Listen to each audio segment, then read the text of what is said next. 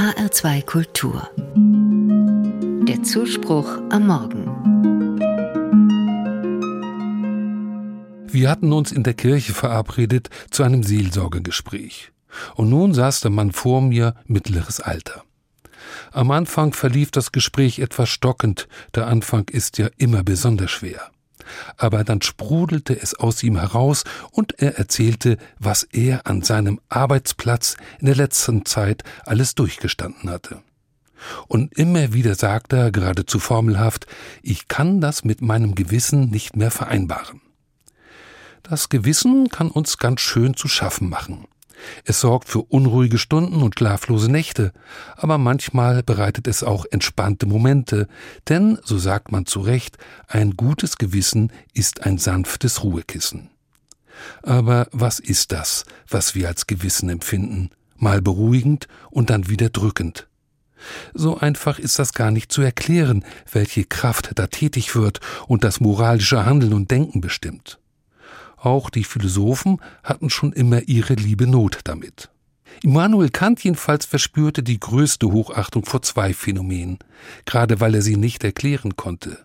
Der bestirnte Himmel über mir und das moralische Gesetz in mir.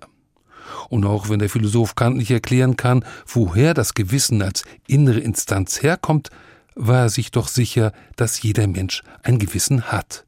Und er war überzeugt davon, dass wir uns das Gewissen nicht erwerben müssen, es ist einfach schon da, ganz unabhängig von Bildung und Herkunft. In der Umgangssprache taucht das Gewissen auf, wenn etwa das Bauchgefühl benannt wird, um eine Entscheidung zu erklären, die nicht aus dem Kopf kommt. Und genau das war der andere Aspekt, der schon den Philosophen beschäftigte. Das Gewissen ergibt sich nicht allein durch Nachdenken oder Grübeln. Die innere Gewissheit, richtig zu handeln, betrachtete er vielmehr als das Ergebnis von Gesprächen. So hatte dann auch das Gewissen den Mann, der mir nun gegenüber saß, in die Kirche geführt, um es im Gespräch zu erleichtern. In kaum einer anderen Situation wird das Gewissen dermaßen in den Vordergrund gestellt wie beim Beten. Und auch das Gebet ist eine spezielle Art des Gesprächs. Ja, man kann sogar sagen, das Gebet ist nichts anderes als eine Zwiesprache mit Gott. Das Gewissen aber, das sich meistens hier als schlechtes Gewissen meldet, geht dem Gebet noch voraus.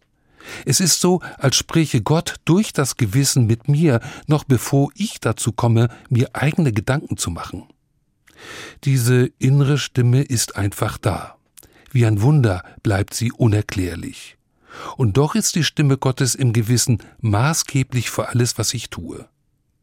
Wenn sie sich zum Dialog ausweitet, kann ich in Ruhe sagen, ja, ich bin mir gewiss, dass ich richtig entscheide, wenn ich meinem Gewissen folge.